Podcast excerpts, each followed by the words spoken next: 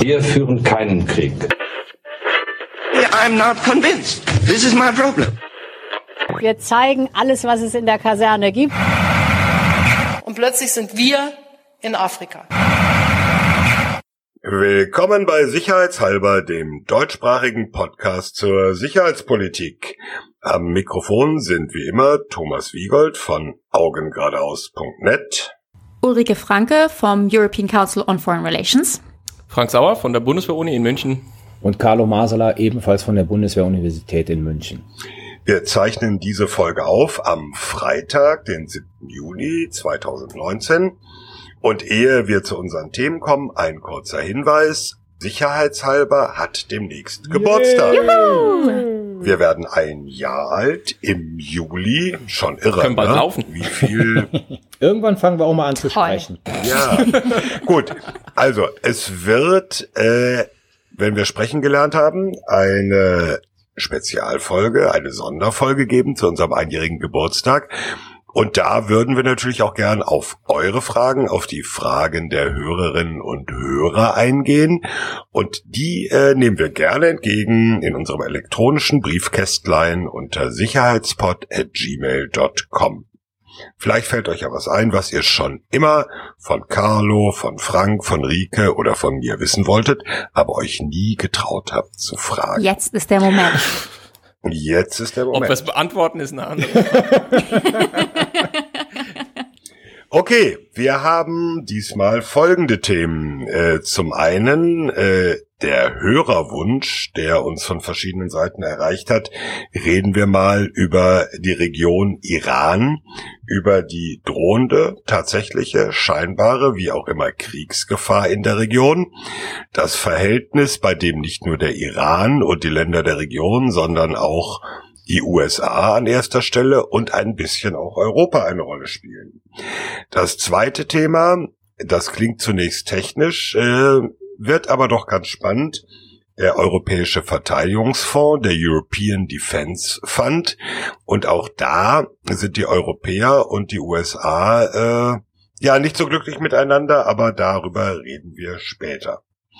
Okay, Iran. Äh, Außenminister Heiko Maas ist heute aufgebrochen in die Region. Er wird äh, erst nach Jordanien, dann nach Iran fliegen und äh, versuchen, dort mit dem Regime zu reden. Worüber eigentlich, Carlo?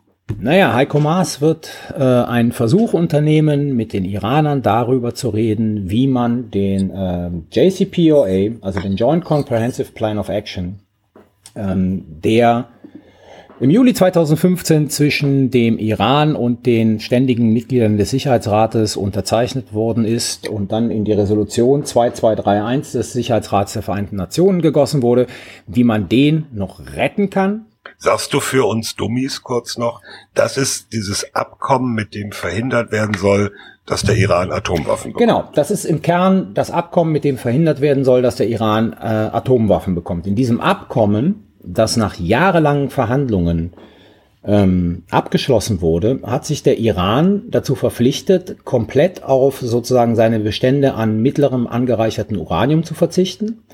Er hat seine Bestände an gering angereichertem Uranium auf 98 Prozent reduziert. Er reduziert die Anzahl seiner Zentrifugen für 13 Jahre, also damals mit Blick auf 2015, auf zwei Drittel.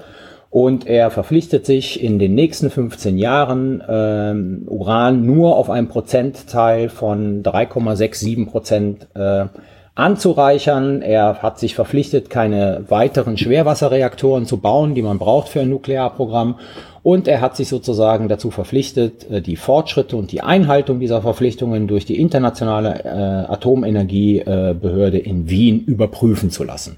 Das wurde damals als der große Durchbruch gefeiert, der den Iran Insbesondere auch durch die EU, die eben mitverhandelt Ja. hat, wie du es richtig gesagt hast. Die EU ist da sehr, sehr stolz drauf. Es waren halt die ständigen Mitglieder des Sicherheitsrates, Teilnehmer dieser Verhandlungen plus dem Iran halt. Ne? Also äh, die Bundesrepublik Deutschland auch und der Iran. So. Und wir zählen nochmal durch. USA, Russland, China, Frankreich, Großbritannien und Deutschland Richtig. verhandeln mit dem Iran und die EU, EU hatte so eine zusätzliche Vermittlerrolle. Ja, Moment, um, um das klar zu machen. Die, die ganzen Verhandlungen haben eigentlich 2003 angefangen, nämlich unmittelbar nach dem Irakkrieg oder während des Irakkriegs wurde es schon beschlossen. Da haben sich Großbritannien, Frankreich und die Bundesrepublik Deutschland in London getroffen und haben diese Initiative gestartet. Zunächst einmal im Auftrage der EU. Nachdem dann die großen politischen Fragen zwischen dem Iran und äh, den Europäern, aber auch den Amerikanern, den Russen und den Chinesen klar waren, ist die EU als Institution, Organisation in der Person von Mogherini da mit reingegangen, weil dann die EU einen großen Anteil an den originär technischen Verhandlungen hatte. Also all das, was ich jetzt gesagt habe, die Reduzierung auf 98 Prozent, 13 Jahre, zwei Drittel der, der Zertifugen und so weiter, das ist dann mit äh, der EU als EU verhandelt worden. Frank. Fußnote, weil du jetzt nochmal Zentrifuge gesagt hast.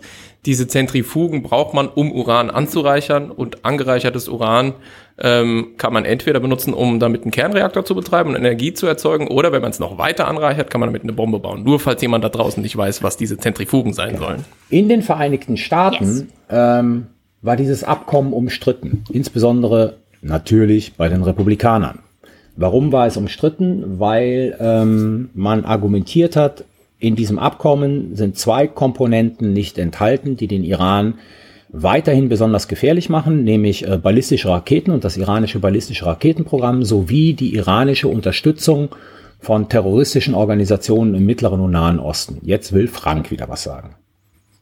Ja, und es gab auch von Anfang an natürlich Kritik daran, dass ähm, dieses Abkommen das Problem nicht dauerhaft löst, genau. sondern im Prinzip nur verschiebt. Ja? Also die große Diskussion war immer der sogenannte Sunset Clause.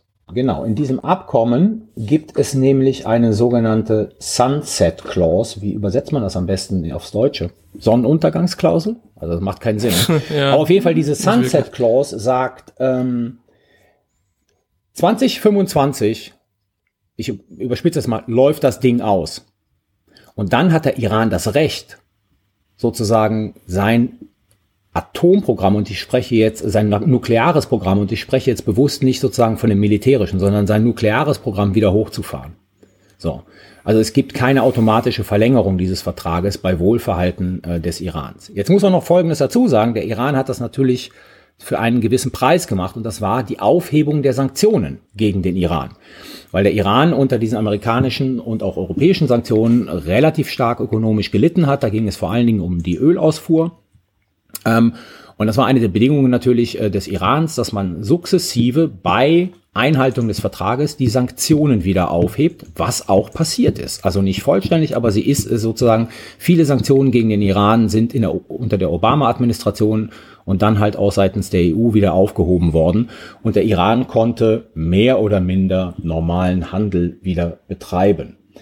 So, mit dem Amtsantritt von Donald Trump der bereits im Wahlkampf deutlich gemacht hat, dass er dieses äh, Abkommen äh, aushebeln will, ist dann letzten Endes am 8. Mai 2018 sind die Vereinigten Staaten aus dem Abkommen rausgegangen. Sie haben wieder Sanktionen gegen den Iran verhängt.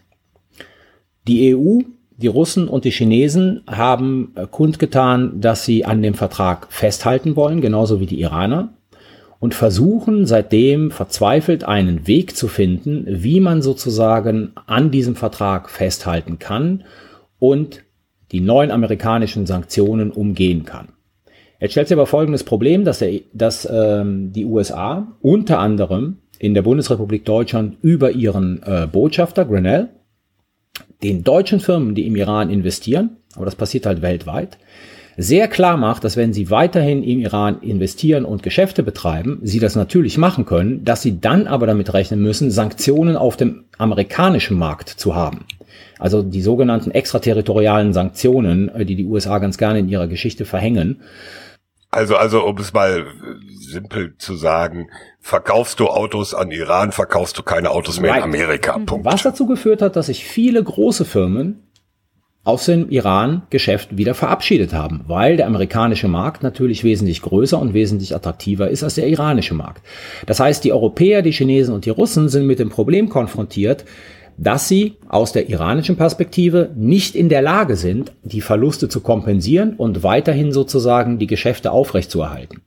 Was dazu geführt hat, dass der Iran vor ein paar Wochen leicht gedroht hat, dass er Teile des Abkommens nicht mehr respektieren wird, dass er sozusagen höher anreichert, als ihm erlaubt ist, ähm, und dass er auch wieder auch mehr Zentrifugen äh, sozusagen äh, in, in aktiven Betrieb nehmen wird. Also so eine kleine, so ein kleiner Warnschuss an die Europäer, die Russen und die Chinesen tut etwas.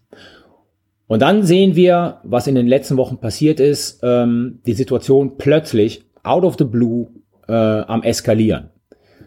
Es gibt plötzlich Nachrichten aus den USA, dass die Iraner sozusagen äh, amerikanische Soldaten im Irak bedrohen. Es gibt einen Vorfall an, äh, in, vor der Küste der Vereinigten Arabischen Emirate, bei dem vier Tanker beschossen werden. CNN berichtet gestern, dass ja und äh, nicht beschossen, sondern dass da irgendwelche Sprengsätze ja, ja.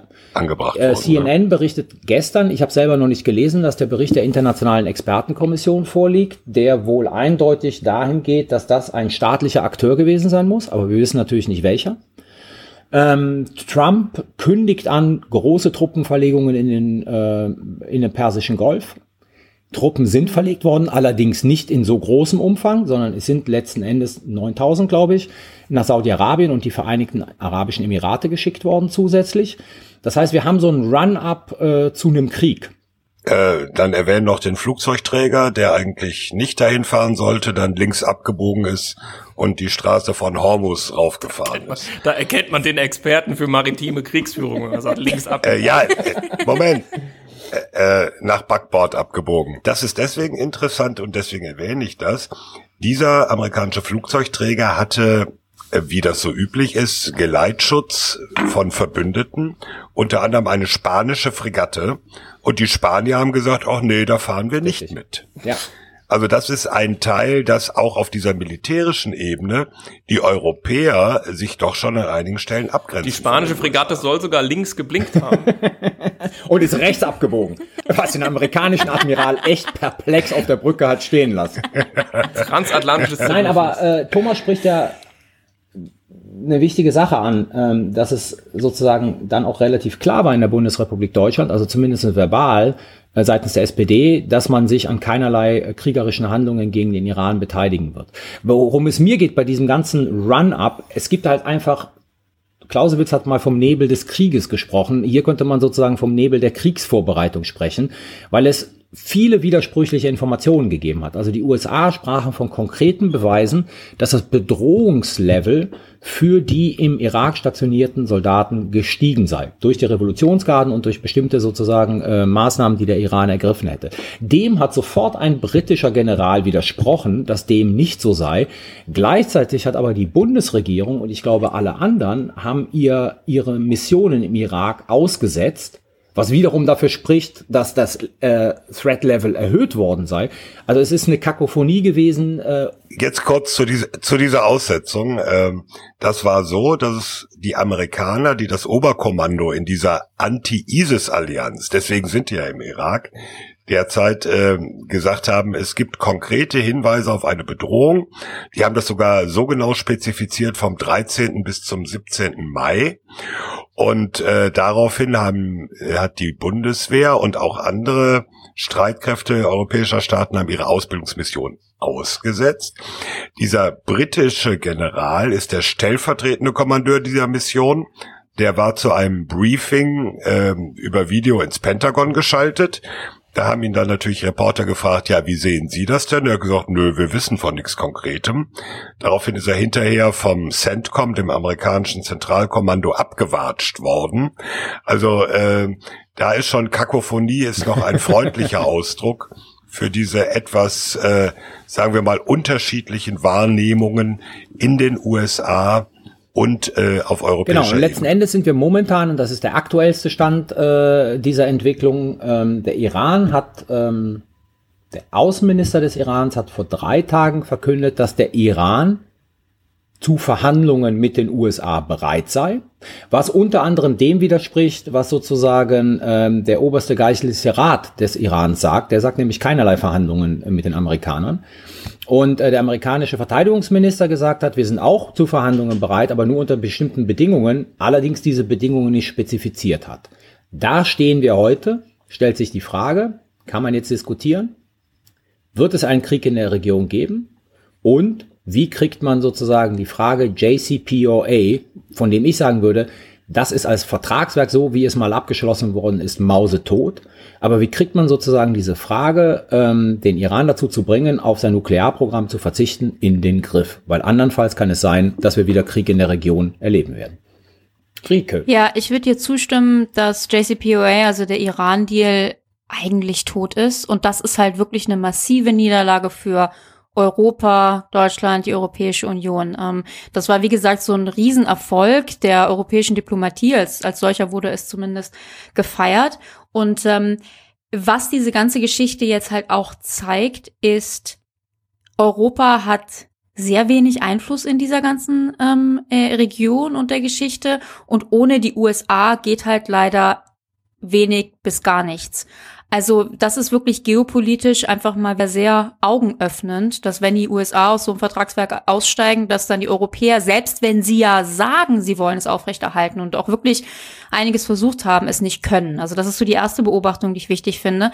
Und die zweite, also in Washington, gerade so in den demokratischen Kreisen, hat man richtig Angst vor einem Krieg. Also es gab äh, vor einem Monat ungefähr, glaube ich, einen ähm, Artikel von Colin Carl. Das ist, ähm, das war ein Washington Post Piece und ähm, Colin Carl ist jetzt nicht irgendwer, sondern der war Deputy Assistant Secretary of Defense for the Middle East unter Obama, also jemand, der echt Ahnung hat. Und der hat in der Washington Post so ein Stück geschrieben, wie die USA sehr schnell in einen Iran-Krieg reinstolpern könnten. Und ich höre auch generell aus Washington, dass viele sagen, die Stimmung hier ist ähnlich wie 2003 vor dem Irakkrieg. Also da, ähm, da, da, das kann durchaus relativ schnell relativ schief gehen. Darf ich, bevor Frank was sagt dazu, noch was äh, als einfach Information hinzufügen? Wir haben auch gegenwärtig in der amerikanischen Administration eine ähm, räusper-räusper interessante Ko Konstellation. Wir haben mit Bolton mhm. einen nationalen Sicherheitsberater, von dem Trump angeblich gesagt hat, wenn ich auf ihn gehört hätte, würden wir uns jetzt schon in vier Kriegen befinden. Bolton hat eine ganz mhm. klare anti-iranische Agenda und hat schon 2015, glaube ich, äh, ein, ein Op-Ed, weiß ich nicht, Washington Post oder New York Times, ähm, York veröffentlicht, Times, ja. in dem er ganz klar sagte sozusagen, warum man den Iran angreifen muss und wie man den Iran angreifen muss, zu welchen Zwecke man dem Iran angreifen muss. Er wird augensicht, also offensichtlich aus meiner äh, Sichtweise heraus in diesem Anliegen sehr von Pompeo unterstützt. Während Donald Trump Pompeo ist, Pompeo der, ist der Außenminister, der während Donald Trump eher sich immer wieder anti-interventionistisch äußert, also sozusagen, äh, wenn es zu heiß wird, eine Bemerkung über Twitter oder in einem ähm, Speech macht, dass er eigentlich gar keinen Krieg will.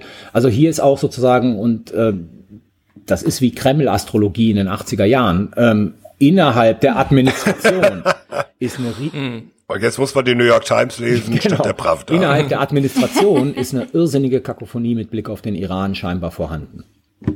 Ja, also das wäre genau mein Punkt gewesen, zu sagen, das ist wahrscheinlich kein Zufall, dass sich das so anfühlt wie, äh, wie vor dem Irakkrieg, weil ja eine ähnliche Truppe im Weißen Haus ist. Ähm, und das wäre vielleicht auch eine ganz gute Gelegenheit. Ach so, vielleicht noch Fußnote. Bolton spricht ja auch gerne äh, vor diesen großen Versammlungen der Exil-Iraner und spricht da ähm, dann auch für für äh, ordentliche Honorare dann auch offen von Regime Change und so. Also das ist schon relativ, wenn man da aus iranischer Perspektive drauf äh, blickt, schon eine relativ klare Bedrohungslage, die man mit so jemandem in dieser Machtposition im Weißen Haus ähm, äh, sich gegenüber sieht. Und vielleicht, um nochmal auf den Iran zurückzukommen, du hattest es ja richtigerweise gesagt, seit 2003 wurde da eigentlich verhandelt. Also es hat zwölf Jahre gedauert, um an diesen Punkt zu kommen, bis JCPOA abgeschlossen war. Und ging dann auch nur, weil man eben äh, mit dem jetzigen immer noch äh, Präsidenten im Iran, Rouhani, und dem Außenminister äh, Sarif eben in der Obama-Zeit dann ganz gut verhandeln konnte. Also deutlich besser, als es noch der Fall war, als im Iran noch Ahmadinejad der Präsident war. Nur, natürlich ist es im Iran so, dass es da auch die Hardliner gibt. Und in dem Fall, du hast es ja äh, angedeutet, äh, Carlo, ist es halt der Klerus. Und ich glaube, denen hat das damals schon nicht so richtig gepasst, äh, dass diese Vereinbarung getroffen wurde. Das heißt, man hat hier unter Umständen eben die Gefahr, dass diese im Vergleich gemäßigtere Regierung, Rouhani und Sarif, dass dieses Team da quasi zerrieben wird zwischen einerseits den Hardlinern im Iran und eben der harten Linie, die die Trump-Regierung fährt. Ich hätte noch ein paar Punkte zum Thema zu sagen, ob JCPOA eigentlich gut ist oder schlecht, aber ich weiß nicht, ob euch das interessiert. Naja, dein Punkt wäre besser, besser ein Vertrag als kein Vertrag. Du bist ja da so eher wie Christian Lindner unterwegs. Äh, ja, also besser kann man es nicht zusammenfassen. Also ich meine, ihr habt das Ding jetzt schon für tot erklärt. Ich fürchte fast, ihr habt damit recht. Ähm, aber man muss halt klar sagen, es wäre schon ein harter Schlag, ne? Weil, mhm. okay, also was waren die Einwände? Wir haben gesehen, erstens mal, das hatte eben diesen Sunset Clause, also irgendwann hätte es geendet. Okay, das kann man natürlich kritisieren. Äh, aber dann diese anderen beiden Dinge würde ich einfach nicht gelten lassen. Also diese zwei äh, vermeintlich fehlenden Elemente. Also zum einen das iranische Raketenprogramm, was natürlich nicht ganz unwichtig ist. Wenn man Nuklearwaffen hat, muss man die auch irgendwie verbringen. Das tut man in der Regel mit Raketen und eben das, das Unterstützen von Terrororganisationen. Nur da muss ich halt sagen, ja gut, dann brauchen wir halt dafür irgendwie nochmal einen Extravertrag oder so. Also ja. Fakt ist eben, JCPOA hat zumindest diese Nuklearprogramms und nukleare Waffenfrage ähm, ja in den Griff bekommen. Äh, der Iran wurde ja von der Internationalen Atomenergiebehörde dann auch wirklich sehr, sehr stark kontrolliert. Das war das transparenteste Land aus dieser Sicht der Welt. Also Frank, wenn ich mich jetzt nicht verlesen habe, äh, war die Atombehörde, also seit dem Abschluss des Vertrages, 300 Mal im Iran um Sachen zu kontrollieren. Ja, ja, also ich glaube, die haben 3000 Stunden, habe ich gelesen, äh, haben Inspektoren Zeit im Iran verbracht. Und auch, dass das klar ist, der Iran hat natürlich in der Vergangenheit betrogen. Das ist ja der Grund, dass wir als Staatengemeinschaft an dem Punkt waren, äh, wo wir waren mit dem Iran 2003, weil es natürlich ein verdecktes Atomprogramm gab. Das wissen wir ja. Und das wurde im Übrigen auch von Inspektoren der IAEO aufgedeckt. Ja, da gab es ganz äh, kuriose Geschichten mit so doppelten Wänden und allen möglichen vermeintlichen Uhrenfabriken, die dann aber de facto irgendwie Uran angereichert haben und so. Und beides mit Uran. Also es ist, es ist ganz klar, also man sollte sich da jetzt nicht zu blauäugig geben, aber Tatsache ist, wenn man mit so einem Problem konfrontiert ist, dann ist so ein JCPOA Instrument, mit dem man reingucken kann in den Staat und sozusagen legalerweise äh, Informationen sammeln kann und eben viel besser mitbekommen kann, mit was haben wir es jetzt eigentlich tatsächlich zu tun. Doch Gold wert, warum würde man das freiwillig aus der Hand geben? Das ist mir wirklich nicht klar. Insofern, ich bin da voll auf europäischer Linie. Ich würde sagen, das Ding äh, jetzt abzusägen ohne Not ist sehr, sehr töricht. Ähm, Frank, meine Frage. Deswegen, es geht ja nicht darum sozusagen, ob wir das sinnvoll finden oder nicht. Es geht darum, dass die Administration sagt, ballistische Raketen, Sunset Clause und Terrororganisationen. Jetzt nehme ich mal die Terrororganisationen ja. raus, weil ich mir schwerlich vorstellen kann, wie man in einem so hochtechnischen Vertrag über äh, Nuklearanreicherung und ballistische Raketen auch noch Terrororganisationen mit reinbringen kann. Die Frage, die sich stellt, ist, wie wahrscheinlich ist es, dass man zumindest den Punkt ballistische Raketen in irgendeinen Folgevertrag, neuen Vertrag reinbekommen wird. Also ist es vorstellbar, dass der Iran sich auf einen zusätzlichen Vertrag, also neben JCPOA auf einen zusätzlichen Vertrag über äh, sein ballistisches Raketenprogramm einlässt? Ist es vorstellbar, dass man ballistische Raketen in JCPOA reinbezieht oder nicht? Ich glaube, das ist die Frage, die man sich stellen muss. Aber die ist doch müßig. Wenn die Amerikaner sagen, JCPOA ist für uns tot. Ja, aber sie sagen es ja mit Blick auf die ballistischen Raketen. Brauchen wir nicht drüber reden, ob man es ergänzt, aufbaut. Ja, nur äh, es äh, gibt ja ganz offensichtlich keine Bereitschaft der USA, diesen Vertrag in irgendeiner Form am Leben zu erhalten. Naja, die Frage ist ja, ich habe ja gesagt, also vorgestern hat sich der amerikanische Verteidigungsminister geäußert, der gesagt hat, irgendwie, wir sind zu Verhandlungen bereit unter gewissen Vorbedingungen. Er hat die Vorbedingungen nicht spezifiziert. Also zumindestens gibt es da. Wird schon die Raketen meinen, ist ja klar. Ja, gehe ich auch davon aus, aber ich ja. will es ganz gerne lesen. Also von daher sozusagen ist jetzt der Weg äh, zu Verhandlungen nicht gänzlich ausgeschlossen, zur Neuaufnahme von Verhandlungen. Die Frage ist halt nur, machen die Amerikaner Vorbedingungen, die die Iraner nicht eingehen können und nicht wollen? Oder machen sie welche, wo man sich zumindest wieder an den Tisch setzen kann und über diese Fragen reden kann? Hm. Also mir erscheint das ja sehr unwahrscheinlich, dass der Iran ähm, da zustimmen würde, diese Elemente damit reinzunehmen. Aber vielleicht, ähm, um das abzuschließen, JCPOA, also Iran-Deal. Ich war gerade letzte Woche in Wien bei der Internationalen Atomenergiebehörde. Und ähm, Carlo, du hast ja am Anfang diese ganzen technischen Regeln genannt. Was da in dem Iran-Deal stand, das waren wirklich die strengsten Regeln überhaupt für irgendeins dieser Länder. Also das war schon eigentlich wirklich sehr extrem. Und was ich interessant fand, ist, dass ähm, die Atomenergiebehörde auch ganz klar sagt, naja, also wir müssen die USA haben sich nie hingestellt und gesagt, dass der Iran diese Regeln verletzt. Das ist, das ist schon wichtig. wichtiger also Punkt. sie sind ja. nicht rausgegangen, Ja. weil sie gesagt haben, zum Beispiel, ähm, wie wir es bei einem, am, beim INF hatten, Russland verletzt den Vertrag. Sie haben hier nicht gesagt, der Iran verletzt den Vertrag. Die Trump-Administration hat gesagt, wir mögen diesen Vertrag nicht. Zum einen, weil Obama den abgeschlossen hat und zum anderen, weil er eben diese Elemente, die wir besprochen haben, nicht mit einschließt. Und deswegen gehen wir raus. Und das macht das auch von so einem völkerrechtlichen, von einem völkerrechtlichen Hintergrund so höchst problematisch und ähm, so unangenehm für die Europäer, weil das ist halt wirklich einfach ein Vertragsbruch von einem Vertrag, den eine vorherige ähm, Administration abgeschlossen hat. Aber es würde vielleicht Sinn machen, ähm, sollen wir mal kurz darüber reden, warum machen sich die Amerikaner eigentlich solche Sorgen um die amerikanische, sorry, um die iranische Atombombe? Also dieses Op-Ed Ja, weil sie die Europäer treffen könnte. Genau, genau das, Thomas. Also dieses äh, Op-Ed in der New York Times von John Bolton, dem Sicherheitsberater, wurde ja vorhin angesprochen und das ist so schön ähm, betitelt, To stop Iran's bomb, bomb Iran. Also um die iranische Bombe zu stoppen, muss man Iran Coole bombardieren. Titel kann er. Also, ne? Klare Aussage. Aber das ist ja schon eine Aussage, weil es eben wirklich heißt, also diese, wir sehen diese Gefahr als so groß an, dass wir quasi einen, ja, präventiven Krieg vom Zaun brechen würden, nur um die Iraner zu stoppen, die Atombombe zu bekommen. Und vielleicht sollten wir ja noch mal ganz kurz das geopolitische Fass aufmachen. Wovor haben wir eigentlich oder wovor haben eigentlich die Amerikaner so sehr Angst? Haben wir schon Israel, Ich Israel sagen, vor erwähnt? zwei Sachen. Das eine ist natürlich, äh, Amerikas engster Verbündeter in der Region wird A dadurch bedroht. Äh, B verändern sich die Machtverhältnisse in der Region, was für die Amerikaner zumindestens Machtprojektion in dieser Region erheblich erschweren könnte. Auf beides haben die keinen Bock. So, jetzt kann man noch natürlich sagen, sozusagen, es gibt ja diese John Bolton wieder. Scheint eine Spezialfolge über John Bolton, The Walrus zu werden hier. Der, ge der gefährlichste Schnörres der Welt. Das musst du jetzt für den nicht nicht Der gefährlichste. Schnurrbart der Welt. Ähm, John Bolton kommt natürlich aus dieser neokonservativen äh, Fraktion und die ganz, ganz harten Neokonservativen haben in ihrem Denken ja immer Israel in dieser Region im Mittelpunkt gestellt. Also alles das, was sozusagen äh, Israel schwächt, ist schlecht und muss von der amerikanischen Außenpolitik ähm, beseitigt oder sozusagen äh, bearbeitet werden. Das würde hier komplett in diesen Gedankengang reinpassen. Und gibt noch ein paar andere Argumente, die man hinzufügen könnte. Jetzt ist natürlich der Iran äh, schiitisch und äh, Saudi-Arabien beispielsweise ist sunnitisch. Es gibt eine enorme äh, Konfrontation zwischen diesen beiden äh, Glaubensgemeinschaften und man müsste eben davon ausgehen, das ist so die gängige Theorie, ja, ich will jetzt den, das Wort Domino vermeiden.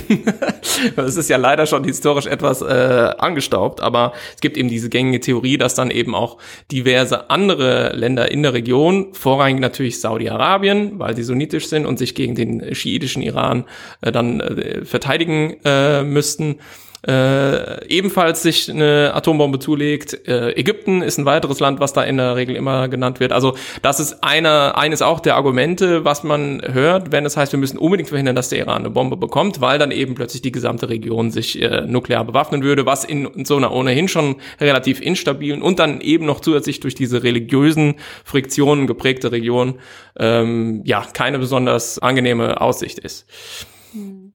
Wir müssen noch einen Begriff einwerfen, weil der in der Debatte auch eine Rolle spielt, nämlich Instax. Äh, kurz zur Erläuterung. Äh, als die USA sagten, so, wir machen wieder Sanktionen gegen den Iran, gab es oder gibt es für die Europäer das Problem, die sagen, wir machen diese Sanktionen nicht mit, wir möchten weiter den Handel europäischer Unternehmen mit Iran ermöglichen, aber die üblichen Zahlungskanäle sind ja man kann jetzt wohlwollend sagen, äh, US-dominiert. Das heißt, wenn die Amerikaner sagen, kein Geld in den Iran, dann äh, kann auch äh, äh, die Sparkasse hinter Tupfingen kein Geld in den Iran überweisen, weil das über Kanäle läuft, äh, die die USA wesentlich mitkontrollieren.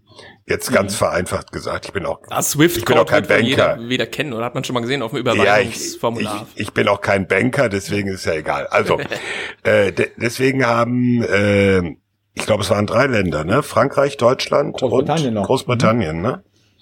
Genau. Haben also vereinbart, es gibt ein sogenanntes äh, Zahlungsvehikel, mit dem, äh, wie das jetzt funktioniert, lassen wir mal, das ist ein bisschen sehr detailliert kein und kompliziert. Ich bin ja kein Banker, genau. Mit dem es aber möglich ist, dass europäische Unternehmen Handelsbeziehungen mit dem Iran fortführen, auch wenn die USA sagen, hier Sanktionen, da läuft nichts. Dann kommen natürlich die USA und sagen, die bösen Europäer unterlaufen unsere Sanktionen. Mit anderen Worten, die betrachten das praktische Festhalten der Europäer an diesem Vertrag und an den Nichtsanktionen quasi schon als feindlichen Akt. Ja. Das heißt, äh, Europa wird damit immer mehr und gerade auch Deutschland äh, an die Wand geschoben und vor die Entscheidung gestellt, willst du das weitermachen und begibst dich damit in Kontroverse zu den USA oder kommst du ab auf die amerikanische Seite? Das finde ich eine super Überleitung zum quasi letzten Teil der Diskussion, die ich gerne haben würde. Und zwar, was bedeutet das alles für Europa? Was kann Europa eigentlich tun? Und ähm, ja, why should we care? Also was geht uns das alles an? Und also ich habe mir jetzt mal notiert, zum einen ist diese ganze Geschichte für mich wirklich eine Erinnerung, wie wenig geopolitische Macht Europa in der Region und vielleicht auch einfach generell hat also ich habe in den letzten Wochen viel über europäische Grand Strategy nachgedacht, europäische Autonomie. Hier sieht man, wir haben sie nicht und ohne die Amerikaner geht eben wirklich ähm, sehr wenig für uns. Das ist so eine Erinnerung, das müssen wir jetzt, glaube ich, einfach anerkennen.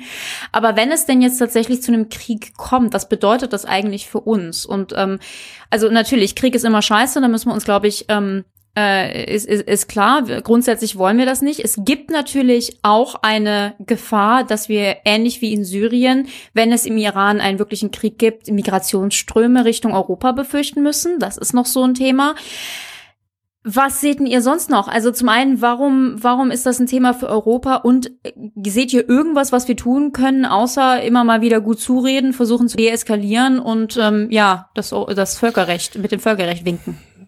Na, ich darf mal dran erinnern, dass der 2003 Irakkrieg zu erheblichen Instabilitäten in der Region ähm, geführt hat. Und ich will das jetzt nicht zu sehr vereinfachen, aber äh, der Islamische Staat ist ja nun auch ein Auswuchs aus diesem aus dieser Intervention der USA im Irak. Und wenn wir jetzt da irgendwie äh, ja Déjà-vu erleben und dasselbe mit dem Iran nochmal und der Iran dann beispielsweise auch über seine ganzen Proxys Hezbollah und die Terrororganisation dann anfängt da ja asymmetrisch dagegen zuschlagen und in alle möglichen äh, ja, sinistren Dinge da unternimmt in der Region, dann kann es ja schon relativ schnell also richtig ungemütlich werden, könnte ich mir vorstellen.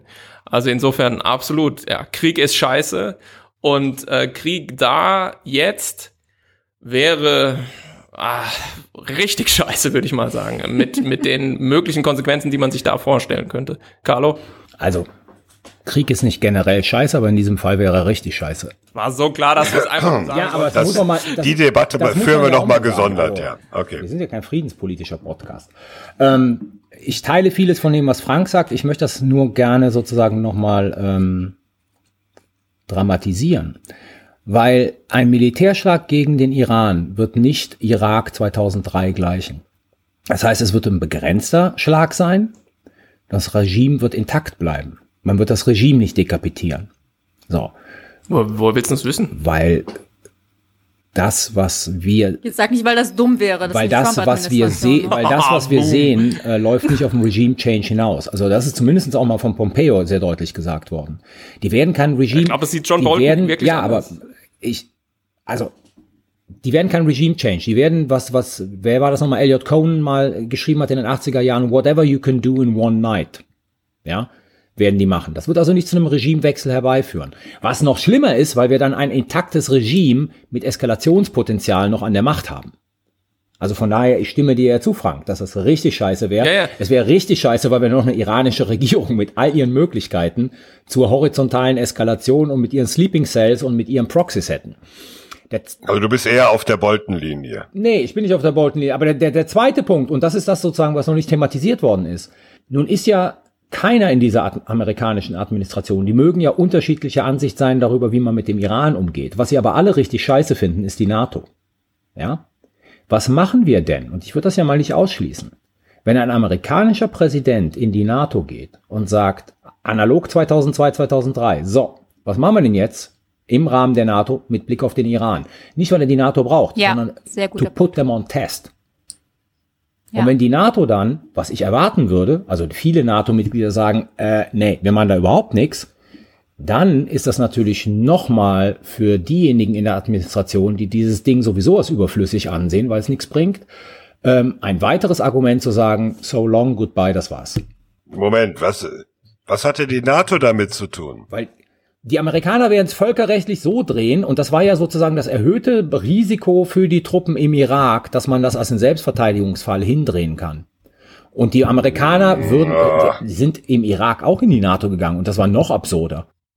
Es ist auf jeden Fall eine Möglichkeit und dann stehen wir in der Tat blöd da. Also 2003 gab es noch nicht mal eine Begründung, die darauf hingewiesen hätte, zu sagen, okay, das könnte ja irgendwie noch so ein NATO-Fall sein. Die werden möglicherweise in die NATO gehen, um ganz einfach Solidarität zu testen. Und das Ergebnis wird aus amerikanischer Sicht enttäuschend sein. Thomas, das ist zwei, drei Schritte irgendwie voraus und auch ein bisschen um die Ecke gedacht, aber ich halte es nicht für total ausgeschlossen. Und ob man sowas in dieser Form, ja, wie soll man sagen, so planen kann, also weiß ich auch nicht. Das ist alles so grenzt so ein bisschen an Verschwörungstheorie, aber man könnte es sich zumindest als so eine Art Worst-Case-Szenario vorstellen, ja. Der Ball rollt bis dahin, dann gibt es tatsächlich militärische Aktionen und auf einmal sozusagen ist es der nächste Spaltpilz für die NATO, wenn man sich anguckt, was Trump jetzt anlässlich D-Day wieder abgesondert hat, wie unfair die NATO ist und dass die USA zahlen seit neuestem, ich weiß nicht, ob ihr das wusstet, aber die USA zahlen 100 Prozent der NATO. Hat er jetzt erst zum D-Day gesagt? Alles zu hat, ja, ja, hat Trump gesagt. Hab ich heute total Morgen 100 Prozent.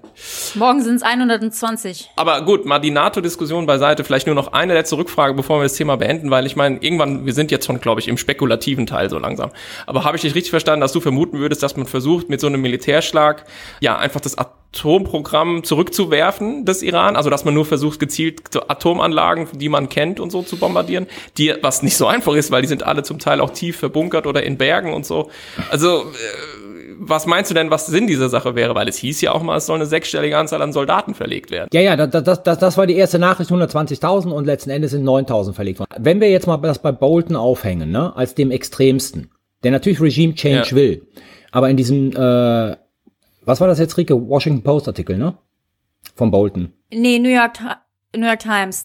Macht er ja Folgendes auf. Also ein Szenario, von dem ich glaube, dass es nicht funktionieren wird. Man greift die Atomanlagen an, und wichtige sozusagen Schaltstellen der Revolutionsgarden etc. pp. Das führt im Iran zu einem Aufstand der Bevölkerung gegen das Regime, was das Regime stürzen wird. Und die Verbündeten von Bolton, und das muss man sich jetzt mal echt auf der Zunge zergehen lassen, sind die, die heißen mittlerweile anders, vielleicht weiß Thomas das. Ich kenne sie nur unter Volksmujahideen. Also so eine steinzeitlich kommunistische Sekte, die irgendwie seit 80, seit dem Sturz sozusagen der ersten iranischen Regierung nach der Revolution, also bei den nicht ähm, theokratischen Elementen, irgendwo im Exil hockt, in Paris, glaube ich, und anderswo. Und ich meine, das ist so ein Pol Pot-Style. Das sind die Verbündeten von Bolton. Die sind in den USA, glaube ich, auch mal eine Zeit lang von der Terrorliste genommen worden, von denen er glaubt, dass sie dann in der Lage sind, weil die suggerieren, sie hätten genug sozusagen Unterstützung im Iran, das Regime zu kippen. Das ist sozusagen die Sequenz, die bei Bolton in diesem verquerten Hirn vorgeht. Und das wird nicht funktionieren. Punkt. Sie werden sozusagen den Iran, und das schreibt er in diesem Artikel auch, es ist besser, wenn man nochmal fünf Jahre Zeit gewinnt, als wenn man sie weitermachen lässt. Darum geht's. Es wird sozusagen darum gehen, das Atomprogramm zurückzuwerfen. Ja, das ist das, was man mit JCPOA hatte und das hat man ohne Not aus der Hand gegeben. Super. So, mit diesen aufmunternden Worten und diesem äh, fröhlichen Ausblick. Äh, ja, okay, ich denke, da werden wir mit Sicherheit noch drüber reden. Äh, ich hoffe nicht, weil ein Krieg ausbricht, aber äh, oder ausbricht ist das falsche Wort, begonnen wird. Okay. Wir wollten auch noch reden. Das ist jetzt, der Spannungsbogen fällt steil ab, aber Rike wird ihn wieder hochziehen. Das ist gar nicht wahr. Gut, wir, okay, wir wollten reden über den European Defense Fund und auch da ist ja zwischen den USA und den Europäern gute Stimme. Es geht um ein super technokratisches europäisches Instrument. Das findet Rike total spannend.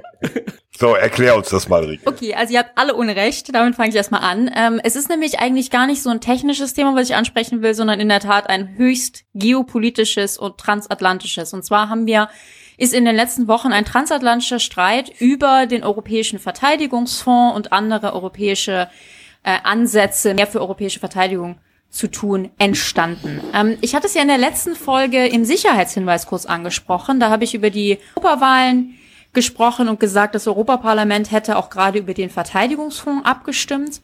Und ziemlich schnell nach dieser Abstimmung, vor drei, vier Wochen ungefähr, kam ein Brief, ein Protestbrief aus Washington. Und der wurde geschrieben an Federica Mogherini, die haben wir vorhin schon erwähnt. Das ist noch die Außenbeauftragte der EU, also quasi die Außenministerin der EU.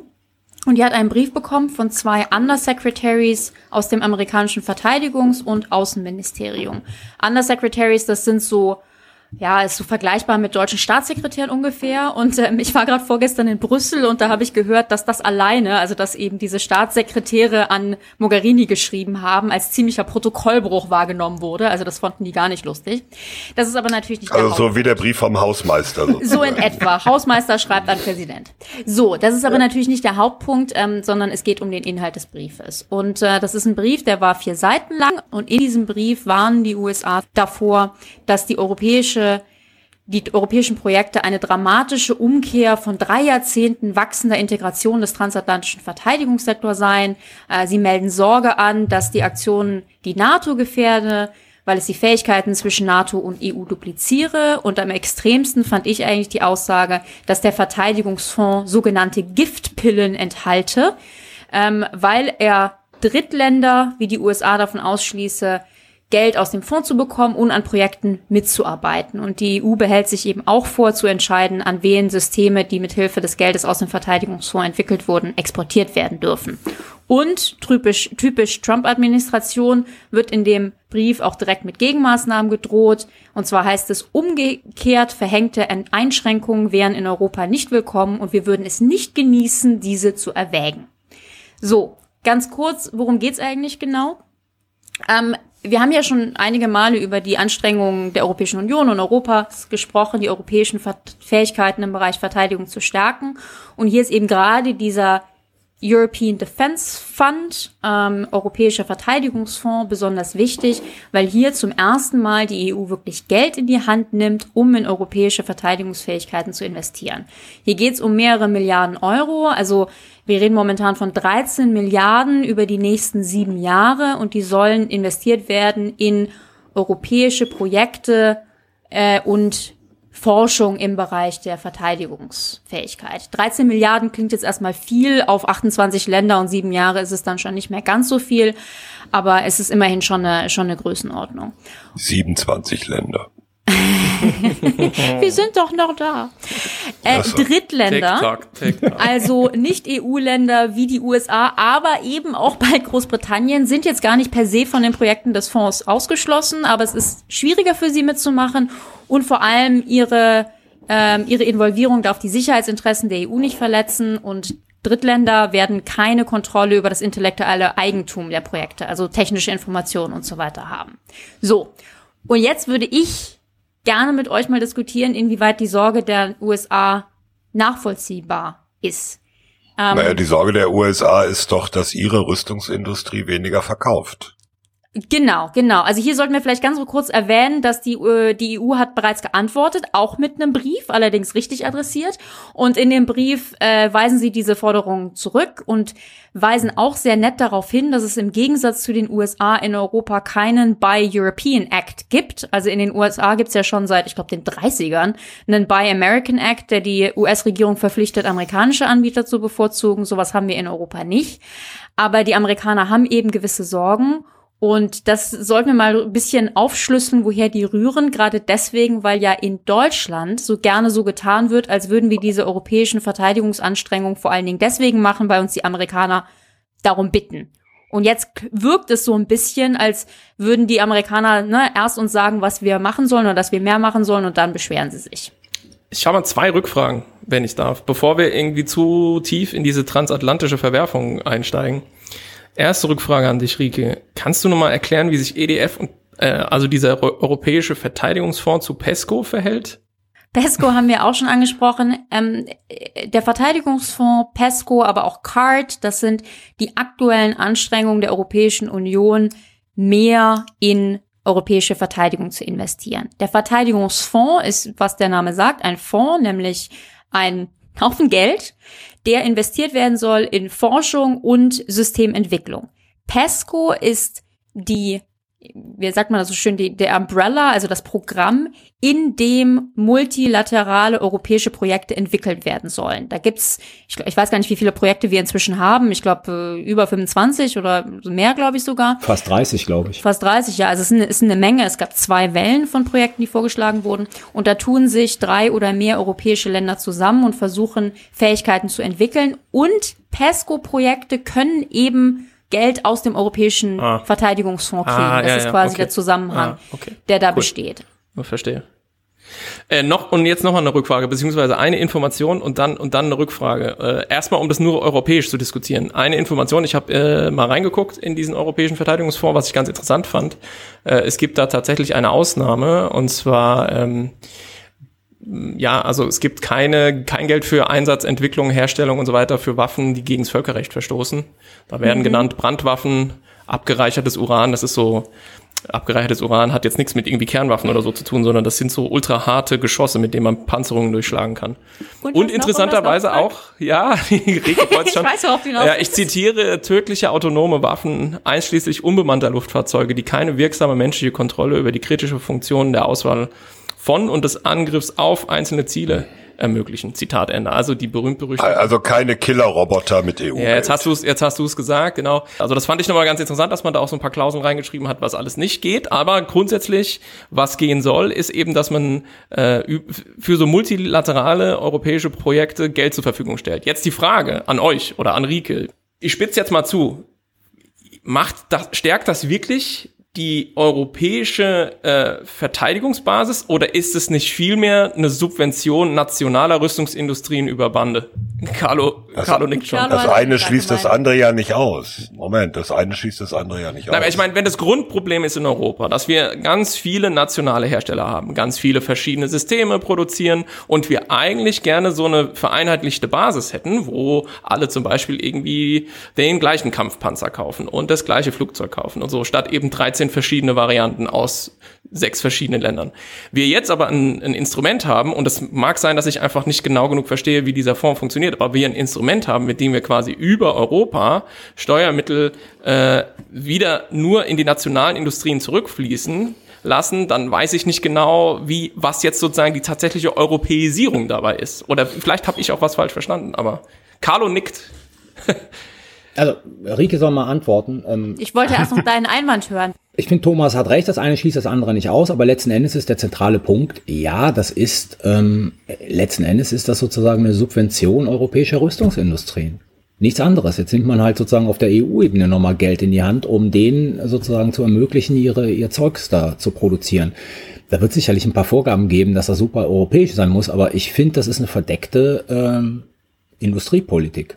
Ja, mein, weil jetzt denke ich mal weiter, man könnte ja quasi die nationalen Erhöhungen der Verteidigungshaushalte äh, quasi lassen und das sozusagen über diesen europäischen Rahmen genau. regeln. Dann würde ich sagen, aha, dann haben wir es irgendwie tatsächlich jetzt auf einem europäischen äh, Niveau.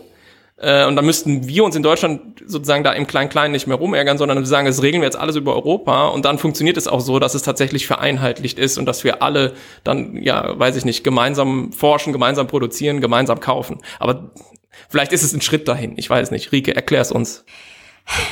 Sagen wir mal so, die Idee des Ganzen ist, beziehungsweise das ist jetzt auch meine Meinung, weil darüber wird natürlich auch diskutiert, aber die Idee der ganzen Aktion ist, europäische Fähigkeiten aufzubauen. Und ähm, wenn man sagt europäische Fähigkeiten, meint man damit natürlich eben auch nationale. Also der erste Schritt mit dem Europäischen Defense Fund ist, Frank, wie du richtig sagst, zielt eigentlich jetzt eher darauf hin, dass man in Europa mehr entwickelt, aber natürlich von bestehenden Firmen, von bestehenden nationalen Firmen, die tun sich dann zusammen, aber das baut uns jetzt keine ähm, so unified europäischen Fähigkeiten auf. Die Hoffnung ist so ein bisschen, dass all das auf lange Sicht eben dazu führen wird, dass die europäischen äh, Länder und Firmen mehr zusammenarbeiten. Aber du hast absolut recht. Also zum Beispiel PESCO, ne, ähm, wo sich diese Firmen zusammentun können und ähm, Projekte vorschlagen können. Da gibt es einige, insbesondere osteuropäische Staaten, die richtig Sorge haben, dass das für ihre Verteidigungsindustrie besonders schlecht sein wird, weil am Ende die ganzen tollen Projekte nur von, sagen wir mal, den, den Deutschen, den Franzosen mit Airbus und so weiter gemacht werden und sie mhm. vom Kuchen nichts abkriegen. Also mhm. die Gefahr besteht durchaus. Trotzdem ist es halt ein Schritt, du hast es angesprochen, wir haben irgendwie 27 Kampfpanzer und es wäre schön, wenn es nur noch einer oder von mir aus auch fünf wären. Das ist natürlich schon so ein bisschen ein Schritt in die Richtung, weil nur mal so als Beispiel, in diesen PESCO-Projekten ist jetzt die Entwicklung eines ähm, automatisierten äh, Minensuchbootes. Das machen mehrere Länder zusammen. Da ist natürlich die Hoffnung, dass am Ende dann alle europäischen Länder, die sowas brauchen, dann dieses Projekt kaufen, dieses System kaufen, anstatt selbst zu entwickeln. Aber es ist, es ist halt ein Schritt, es ist ein langer Weg. Ähm, ich würde das auch nicht überbewerten. Und ich finde es eigentlich gerade vor diesem Hintergrund so spannend, dass die Amerikaner jetzt eben ja doch so einen einen, einen diplomatischen Streit anfangen. Also diese Briefschreiberei ist diplomatisch echt nicht unterzubewerten. Das macht man nicht einfach mal so. Ähm, ich dachte mir zuerst, das ist, das ist schon fast ein Vertrauensbeweis. Also inne von, die Amerikaner scheinen wirklich zu denken, dass da was bei rumkommt. Sonst würden sie sich nicht so beschweren. Ich glaube aber, es ist letztendlich was anderes. Ähm, Komme ich gleich zu, weil Carlo will noch was sagen. Nee, mach mal. Also, ähm, ich äh, glaube ja, dass die Sorge der Amerikaner gar nicht so sehr ist, wir kriegen kein Geld aus dem Defense Fund, das ist so viel Geld, ähm, da entgehen uns quasi Möglichkeiten. Das ist für den amerikanischen Markt echt zu vernachlässigen. Ähm, ich glaube, es geht um was anderes. Und zwar geht es um die Kontrolle über Technologie. Ähm, hm. In diesen, in den europäischen äh, Projekten könnte sich auch Hochtechnologieprojekte entwickeln, bei denen die Amerikaner entweder gerne dabei wären oder sie idealerweise uns verkaufen würden. Sie können theoretisch dabei sein, also man kann als Drittland einsteigen, aber selbst wenn wir sie dabei sind, unter der aktuellen Regelung, wären sie dabei, hätten aber nicht die von ihnen üblich angestrebte Kontrolle darüber, wohin denn das Ganze äh, exportiert werden darf. Das ist wichtig. Ähm, normalerweise, wenn Amerika, wenn amerikanische Firmen in Rüstungsprojekten involviert sind, dann behalten sich die USA vor, die Exporte dieser Systeme zu kontrollieren. Das, das läuft unter ITAR, International Traffic in Arms Regulations. Und nur mal so als Beispiel, wir hatten äh, vor nicht allzu langer Zeit den Fall, dass Frankreich gerne Rafale-Flieger, also das ist eigentlich ein französisches System, nach Ägypten exportieren wollte. Und die USA, die eben in diesem System mit dabei waren, haben gesagt, das wollen wir nicht, denn da sind äh, amerikanische Technologien drin, die wollen wir nicht exportieren.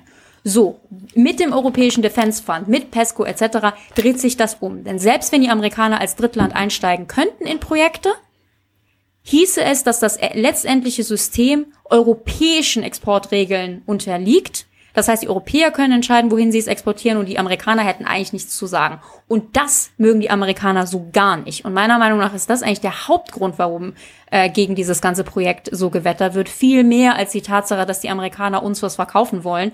Weil, wie gesagt, das ist kein Buy European Act. Die, Amerik die Europäer werden weiterhin von den Amerikanern kaufen. Das hat nicht die Größe, dass die sich da Sorgen machen sollten. Aber diese Kontrolle über Exporte und über Technologien, das ist richtig interessant und das wird meiner Meinung nach zu wenig äh, diskutiert.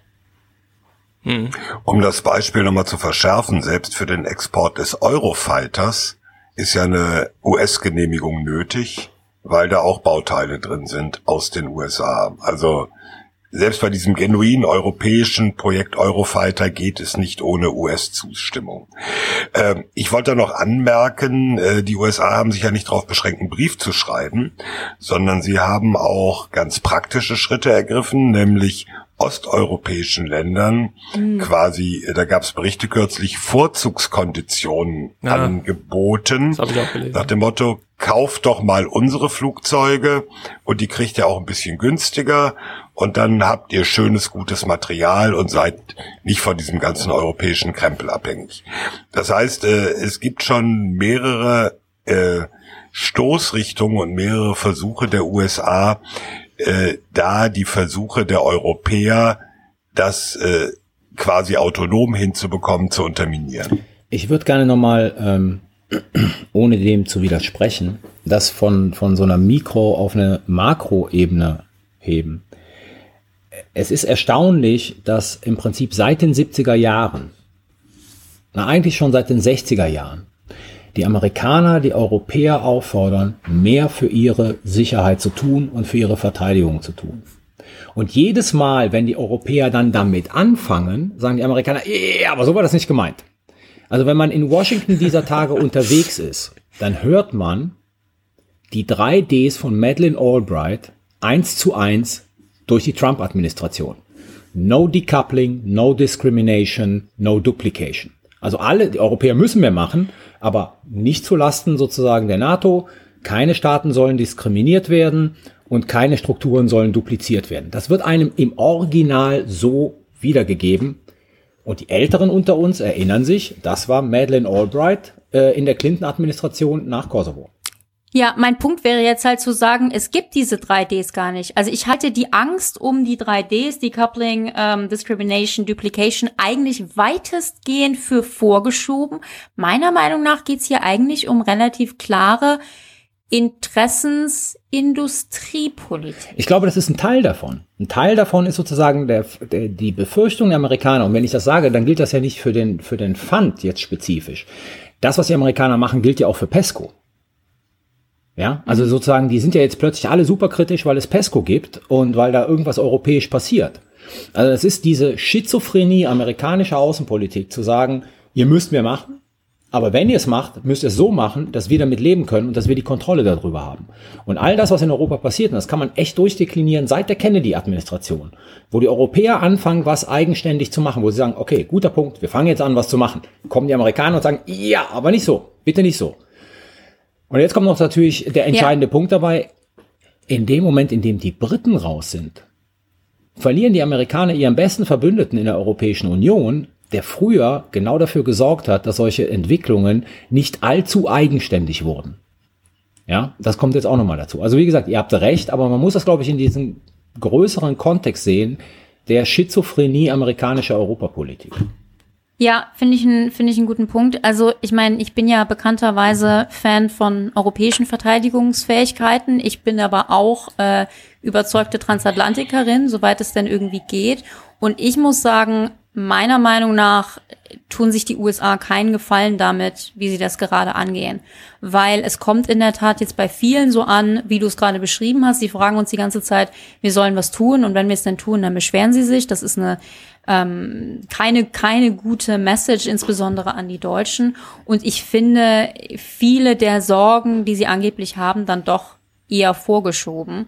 Äh, die tatsächlichen Sorgen, wie gesagt, Handhabe über Technologie, da müssen sich die Amerikaner halt irgendwann nochmal fragen, was eigentlich ihre Prioritäten sind, was ist ihnen am wichtigsten. Und wenn es ihnen wichtig ist, dass Europa Verteidigungsfähigkeiten aufbaut, dann müssen sie da vielleicht auch eben Kompromisse machen. Aber also das ist eine sehr, sehr interessante und wie gesagt gar nicht so sehr technische, sondern sehr geopolitische oder, oder transatlantische Geschichte, ähm, auf die wir auf jeden Fall ein Auge haben sollten, weil ähm, ja, da kommt noch was, weil das entwickelt sich ja jetzt alles weiter. Ein Scherz noch muss erlaubt sein, Leute. Na gut. Also wenn es Perspektive so ist, dass man mit diesem Instrument versucht, das amerikanische Veto aus der europäischen Rüstungskontroll-Exportpolitik rauszukriegen, dann muss man sich doch trotzdem aus amerikanischer Sicht keine Sorgen machen. Es äh, gibt ja noch die Deutschen. keine europäische Rüstungsexportpolitik. ja, es scheitert ja am Ende. Das scheitert doch mit Sicherheit am innereuropäischen Streit. Ja. Na, dann könnte mir auch noch einiges einfallen, aber gut, lassen wir das.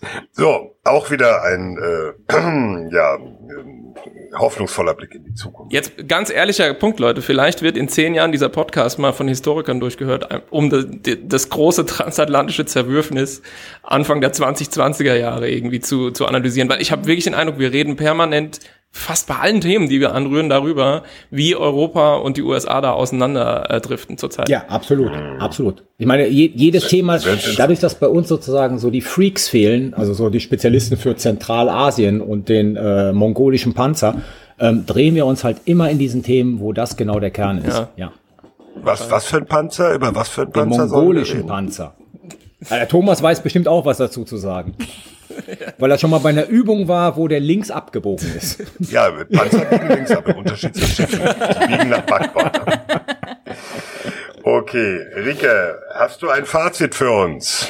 Äh, ich habe ein Fazit. Und zwar hatten wir in dieser 13. Folge von Sicherheitshalber zwei Themen. Es ging zuerst um den Iran beziehungsweise die Kriegsgefahr im Iran und da habe ich drei Punkte zu. Zum einen, wir befürchten, die Kriegsgefahr ist in der Tat gegeben, auch wenn da zugegebenerweise viel Spekulation drinsteckt, was denn die USA denken, meinen und machen werden.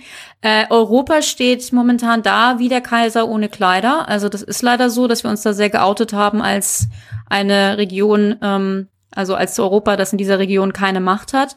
Und wichtiger Punkt, wie wir gerade gesagt haben, es gibt eine große transatlantische Komponente. Carlo hat es angesprochen mit der potenziellen Gefahr für die NATO. Also hier sollte man die transatlantische Komponente absolut nicht vergessen. Ähnlich sieht es aus mit der amerikanischen Kritik am Europäischen Verteidigungsfonds und an PESCO. Das ist nicht, wie Thomas gesagt hat, ein technisches Thema, sondern eben ein sehr politisch transatlantisches. Habe ich gar nicht gesagt. Hier äh, besteht wirklich die Gefahr, dass mit mehr Arbeit, europäische Verteidigungsfähigkeiten zu stärken, es mehr Konflikte mit den USA geben wird, die meiner Meinung nach da gerade sehr klare Interessenspolitik betreiben. Und ja, hier wird sich zeigen, wie Europa sich da ausstellt. Momentan halten sie noch dagegen, aber ähm, gerade Ost, Ost, äh, West weit, ähm, also der Unterschied zwischen den östlichen und westlichen Staaten, was das Verhältnis zur USA angeht, könnte uns dann noch interessante Entwicklungen bringen. Dankeschön. Damit sind wir jetzt beim Sicherheitshinweis. Palim, palim. Sicherheitshinweis. Okay, also ich fand's, ich fand's diesmal echt schwer, äh, einen Sicherheitshinweis auszudenken, weil es viele interessante sicherheitspolitische Entwicklungen gab und ähm, ganz kurz gerade diese Geschichte, dass Deutschland möglicherweise ein Schiff in die Taiwanstraße schicken könnte, um dort die französischen und amerikanischen Patrouillen zu unterstützen, äh, die ja mit ihrer Anwesenheit China zeigen wollen, dass sie Chinas Anspruch auf diese Gewässer nicht anerkennen, finde ich extrem spannend, aber da warte ich noch auf mehr Informationen.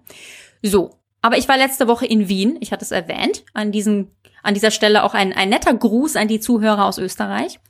Oh, und okay. Österreich ist ja Fans. eins der neutralen Länder innerhalb der Europäischen Union. Also neben Österreich sind das auch Irland, Finnland, Malta und Schweden. Die sind alle offiziell neutral, wenn auch in verschiedenem Maße.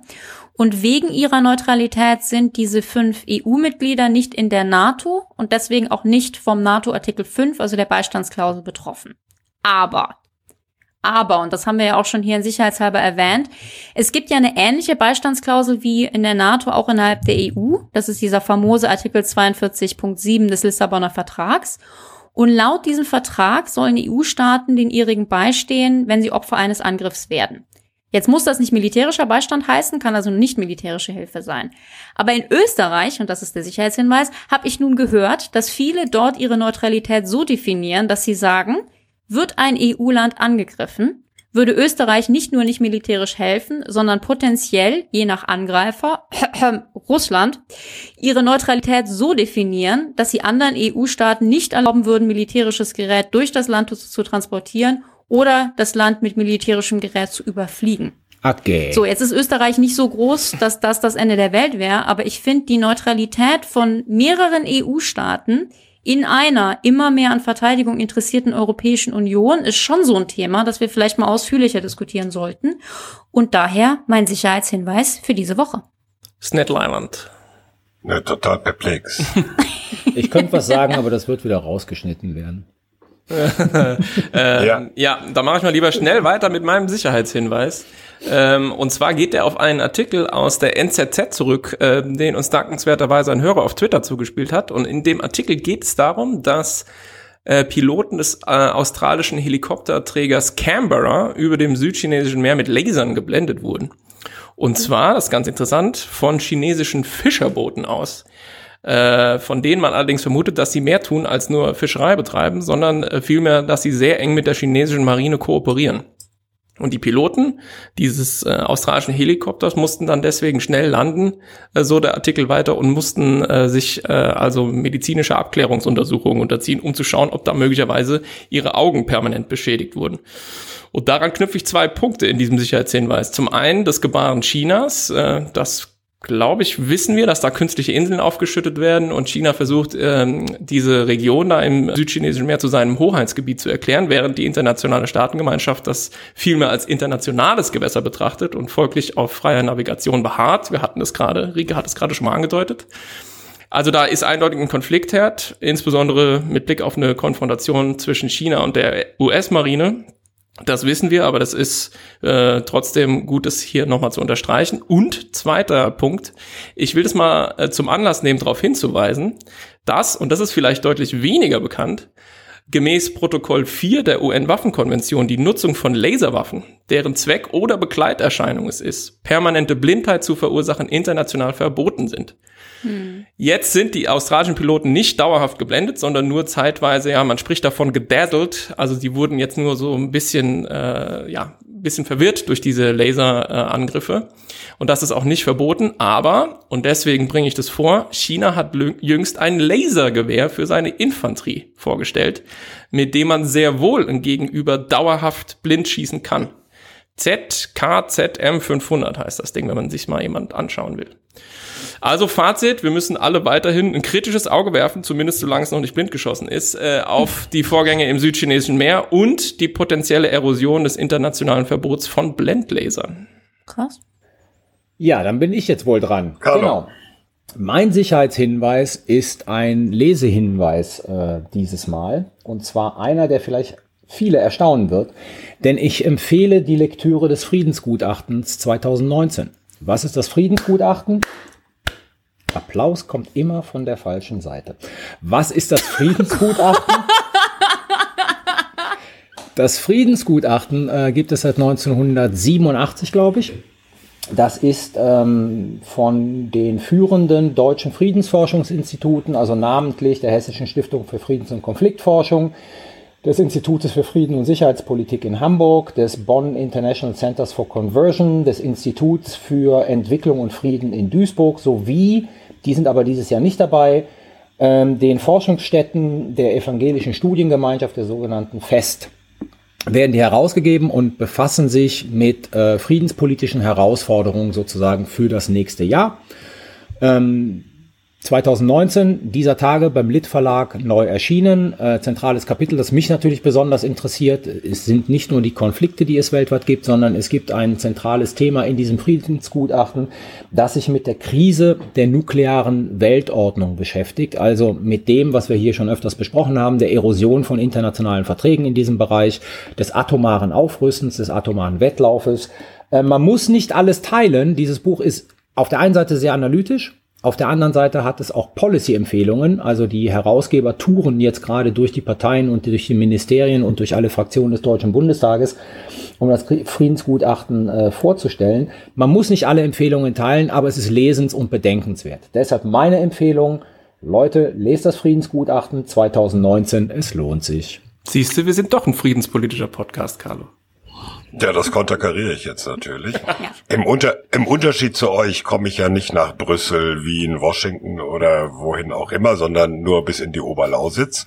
Und da war ich jetzt ähm, bei einem, genau genommen bei zwei Manövern, nämlich bei der Übung der NATO-Speerspitze, der Very High Readiness Joint Task Force, die in diesem Jahr von einer deutschen Brigade geführt wird.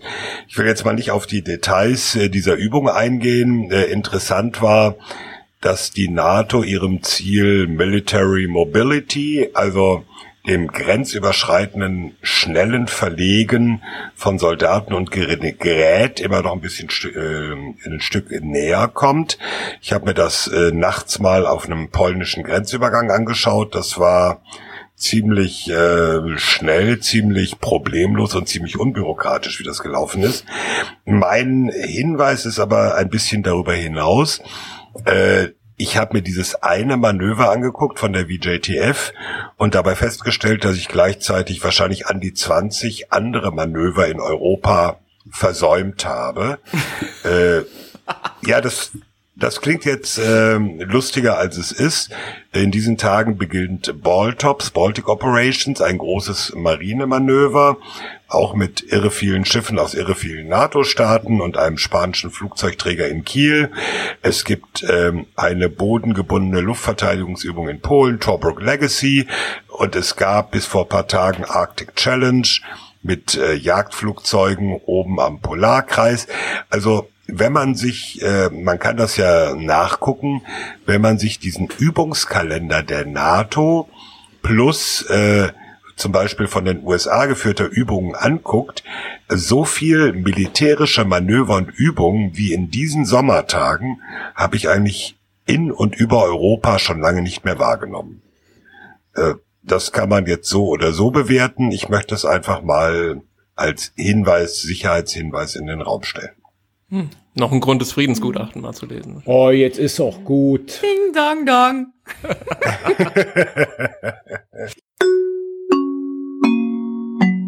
Sicherheitshinweis. Ja, damit sind wir am Ende dieser aktuellen, der 13. Wir sind ja nicht abergläubisch, Folge von Sicherheitshalber. Sicherheitshalber kann man überall hören und abonnieren, wo es Podcasts gibt. Und wenn euch der Podcast gut gefällt, dann erzählt es euren Freunden, Freundinnen, Bekanntinnen und Bekannten davon und schenkt uns fünf Sterne auf iTunes. Dann finden neue Hörer den Podcast viel schneller. An der Stelle auch wieder der Hinweis auf Hoodies und Kaffeetassen. Wir haben ja einen Spreadshirt-Shop, wo es tolle Dinge, Dinge gibt. Hoodies in Pink, Kaffeetassen mit dem Sicherheitspot-Logo, die man wunderbar nehmen Leute, kann. Leute, ihr könnt nicht sehen, was Rike jetzt gerade macht, aber wir werden es aufnehmen ja, und irgendwann mal auf YouTube Rike sitzt hier in veröffentlichen. ihrem schicken, pinken Sicherheitshalber äh, Hoodie und hat dazu eine sicherheitshalber Kaffeetasse. Gibt es alles im Shop unter shop.spreadshirt.de slash sicherheitshalber Shop. Äh, Das verschönt nicht nur euren Alltag, son- sondern unterstützt uns auch bei der nötigen Technik und dem Kleinkram, den die Produktion eines solchen Podcasts nun mal mit sich bringt. Auf Twitter findet ihr uns unter @sicherheitspod und über E-Mails an sicherheitspod@gmail.com freuen wir uns auch immer sehr. Da nehmen wir auch gerne Hinweise und vor allem Fragen für unsere geplante Jubiläumsfolge entgegen. Die nächste reguläre Folge nehmen wir auf in drei Wochen, nämlich am 28. Juni. Ja, bis dahin sagen Tschüss, Thomas Wiegold auf Twitter, at Thomas-Wiegold. Ulrike Franke auf Twitter at Rike Franke. Frank Sauer auf Twitter at Dr. Frank Sauer. Und Carlo Masala auf Twitter, Carlo Masala 1. Tschüss. Ciao. Tschüss.